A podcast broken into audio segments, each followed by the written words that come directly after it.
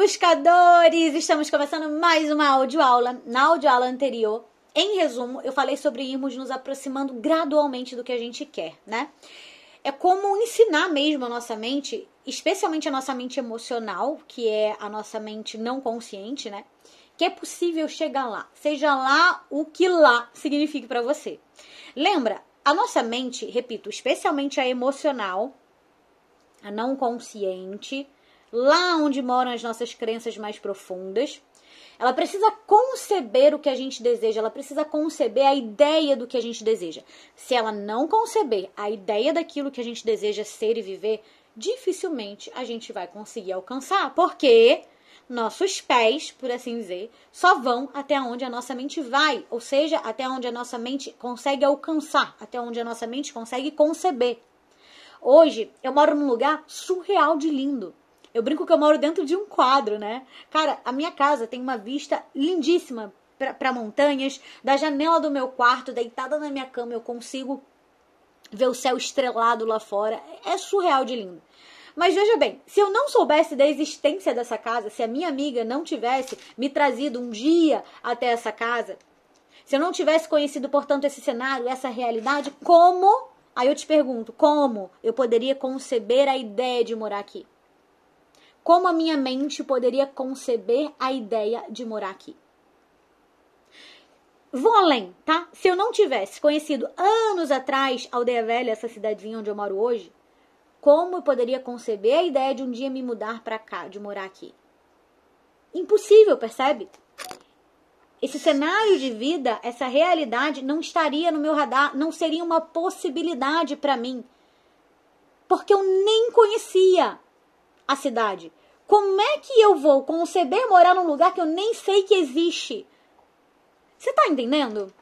Fica claro para você então a premissa de que os nossos pés só vão até onde a nossa mente vai, até onde a nossa mente alcança, até onde a nossa mente concebe? E aí, neste sentido, você entende, fica claro então a importância da gente se aproximar gradualmente do cenário de vida que a gente deseja viver. Isso inclui ser, ter, experienciar, enfim. Quando eu falo do cenário de vida, eu estou falando de tudo isso, né? Do que a gente deseja ser, do que a gente deseja ter, do que a gente deseja experienciar na vida. Fica claro isso para você? Eu vou partir do pressuposto que sim e vou avançar, tá? Bom, durante a jornada de alcançar os nossos objetivos, é muito natural que a gente se depare em algum momento com algum nível de dúvida, né? E é justamente na dúvida, na hesitação, que a gente precisa reforçar para nossa mente que a gente já tomou uma decisão e que é aquilo ali que a gente quer e que é aquilo ali que a gente vai viver, que aquilo vai acontecer eu, eu encaro minha mente assim, tá? Eu tenho, eu tenho vários diálogos com a minha mente, porque eu vejo a minha mente, imagino né, a minha mente como uma, uma pessoa, né? Uma pessoa que coexiste no mesmo corpo que eu, tá? Tipo uma, uma irmã siamesa. E aí eu tenho vários diálogos com a minha mente, né? Do tipo, querida, preste atenção, você não tá entendendo. Vai ser assim, ponto e acabou. Aceita que dói menos. A gente vai se tornar isso, a gente vai conquistar isso, ter isso, a gente vai experienciar isso. Já tá decidido. Aceita. Percebe? Quando a gente é, toma uma decisão, cara, é quando a mágica começa a acontecer. Os caminhos só vão se abrindo para nós, por assim dizer, as possibilidades só vão chegando para nós quando a gente toma uma decisão. Mas não é qualquer decisão, não, tá? É uma decisão firme. E essa decisão firme, forte, ela só vem a partir de uma visão clara. Então, a visão clara, a clareza do que a gente quer, ela antecede uma decisão firme. E aí, quando a gente consegue, uma vez que a gente tem uma visão clara e, consequentemente, uma decisão firme, a gente consegue lidar com esses momentos de hesitação, com esses momentos de dúvida, com muito mais leveza, com muito mais tranquilidade. Fica muito mais fácil a gente superar isso. Ok?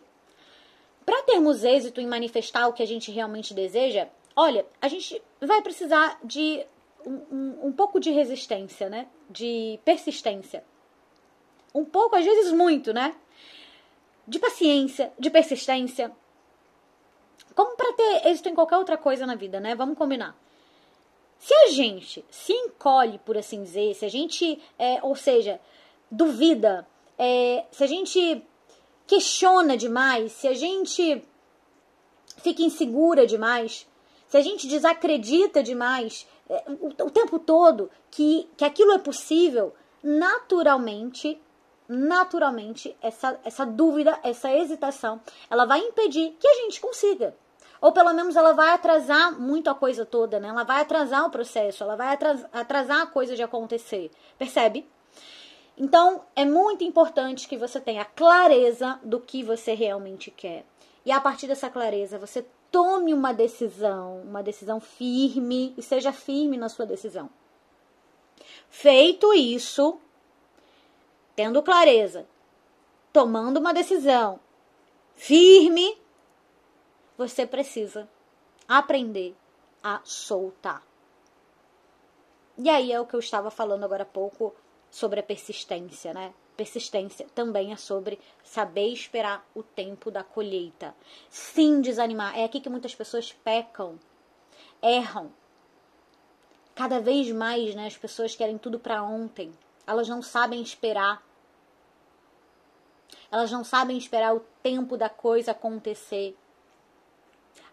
Veja bem, a natureza ensina muito pra gente, né? A gente não planta uma semente hoje e amanhã a gente já, já colhe, né? Seja, seja a flor, seja um fruto.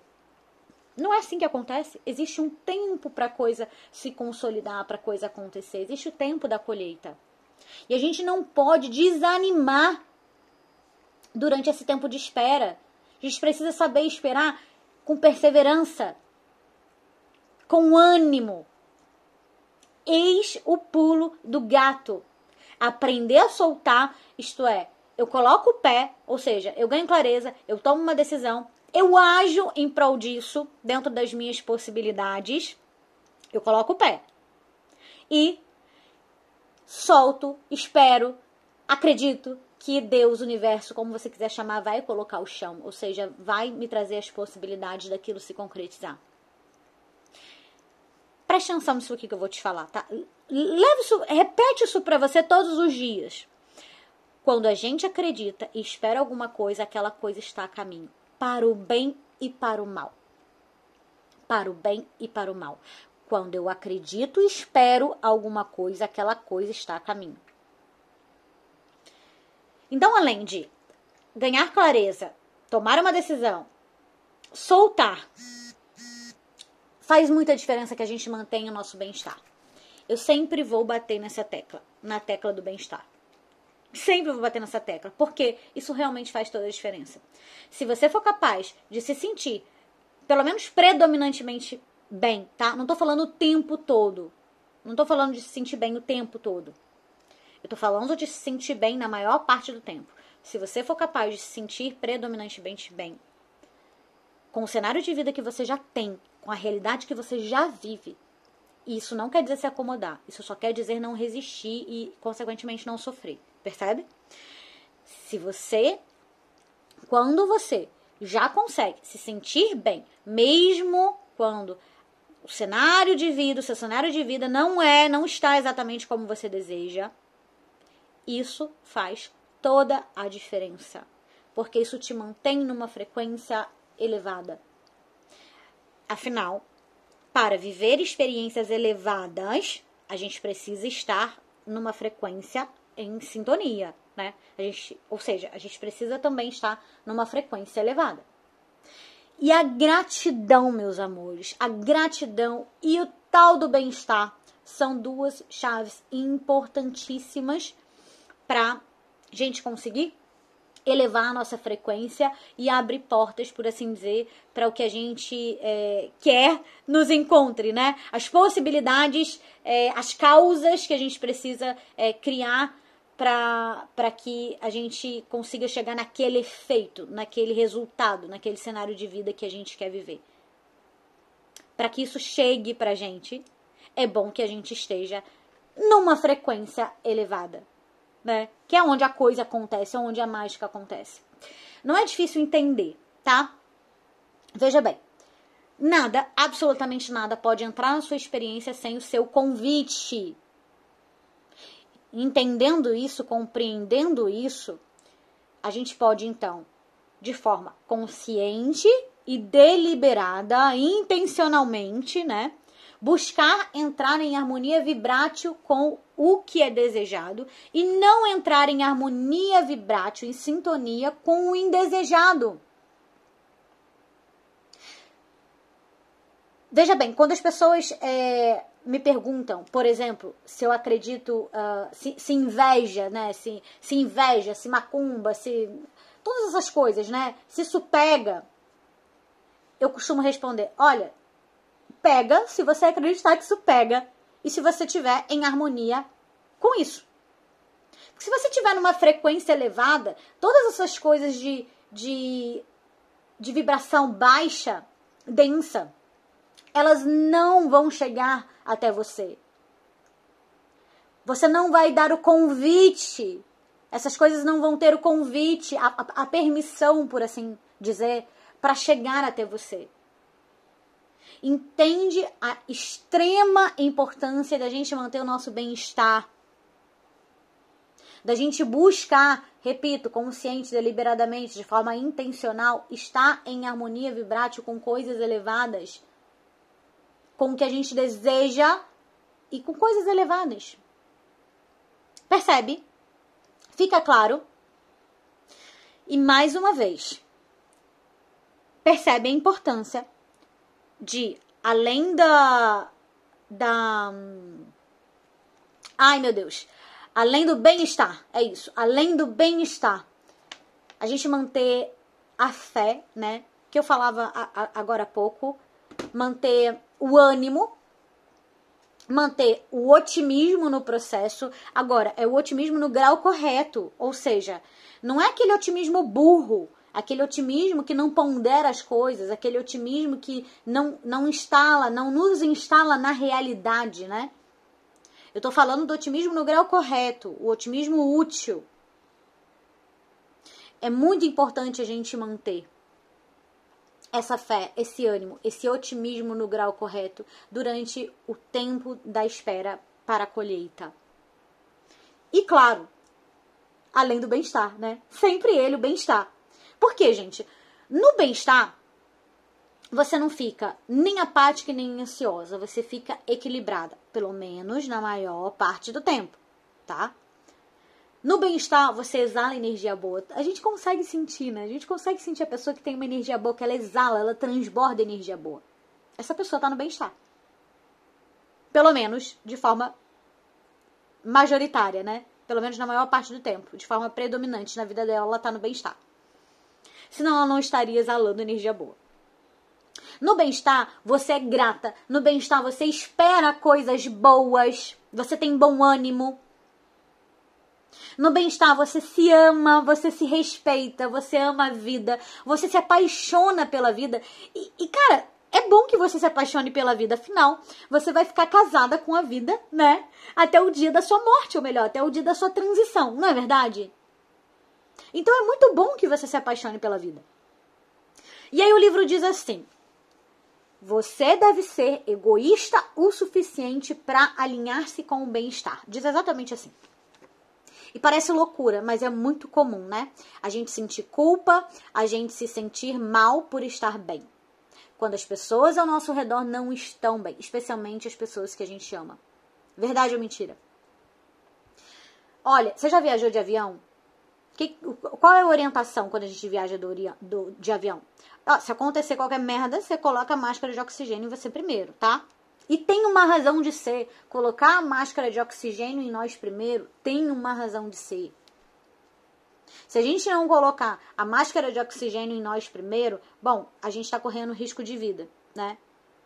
E se a gente está correndo risco de vida, se acontece alguma coisa com a gente, como é que a gente vai ajudar quem está do nosso lado?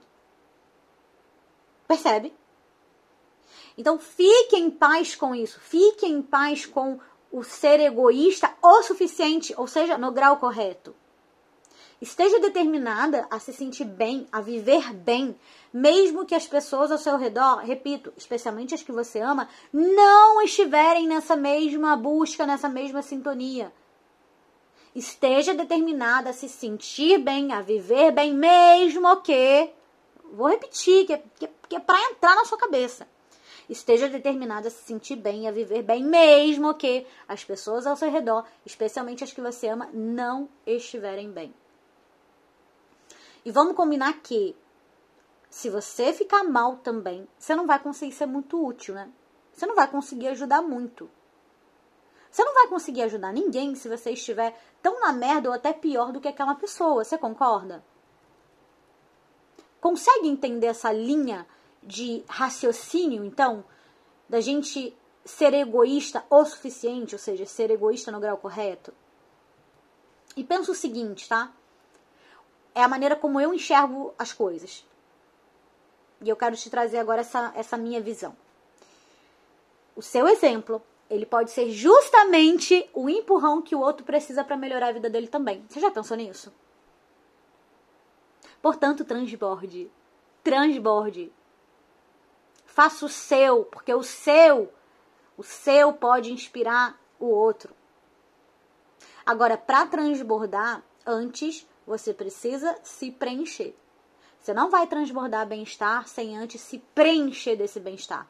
Você não vai transbordar energia boa sem antes se preencher de energia boa. Percebe?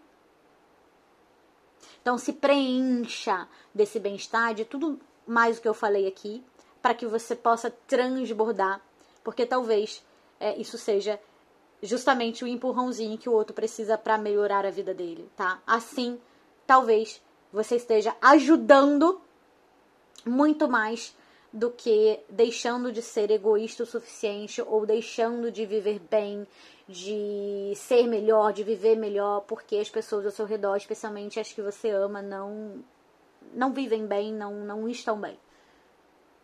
Certo? Eu vou ficando por aqui. Até a próxima audioaula e que o amor, esse amor gostoso de Deus, esteja com você, te acompanhe, tá? Com carinho e energia, Ingrid Ribeiro.